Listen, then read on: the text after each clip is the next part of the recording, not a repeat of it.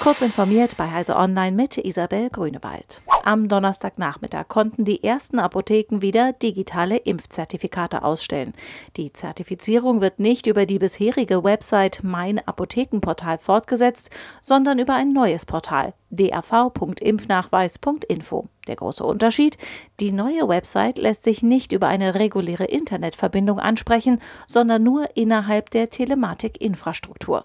Bis das Routing bei allen angeschlossenen Apotheken dafür umgeleitet ist, kann es noch einige Zeit dauern. Derzeit geht der Bundesverband Deutscher Apotheken Softwarehäuser davon aus, dass alle Apotheken bis Mitte kommender Woche auf das neue DAV-Portal zugreifen können.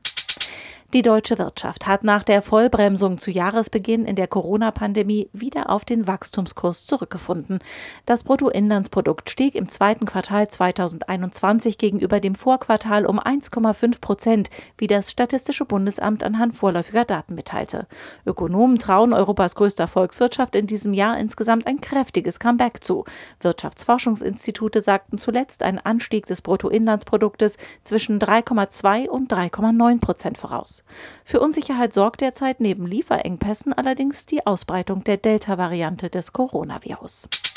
Wer zu Fuß oder mit dem Fahrrad unterwegs ist, soll in Großbritannien mehr Vorrechte im Straßenverkehr bekommen. Millionen von uns haben im vergangenen Jahr herausgefunden, was Radfahren und Laufen für großartige Wege sind, um fit zu bleiben, die Straßen zu entlasten und etwas für die Umwelt zu tun, sagte der britische Verkehrsminister. Mit den neuen Regeln soll eine neue Hierarchie im Straßenverkehr geschaffen werden. So sollen jene, die anderen mit ihrem Fahrzeug größeren Schaden zufügen können, auch eine größere Verantwortung tragen. Apple hat neue Soundpakete für seine kostenlose Einsteiger-Musiksoftware GarageBand für iPhone und iPad veröffentlicht. Die ab Version 2.3.11 nutzbaren Inhalte stammen von diversen prominenten Musikern. Dazu gehören zwei neue Remix-Sessions samt Schritt-für-Schritt-Videoanleitung und sieben neue Producer-Pakete voller Beats, Loops und Instrumente. Mit dem Content für die neueste GarageBand-Version können dann eigene Musikstücke erstellt oder aufgepeppt werden. Diese und weitere aktuelle Nachrichten finden Sie ausführlich auf heise.de.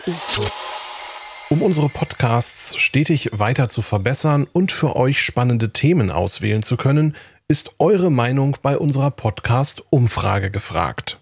Einfach auf heise.de slash podcast-umfrage gehen und mitmachen. Dankeschön.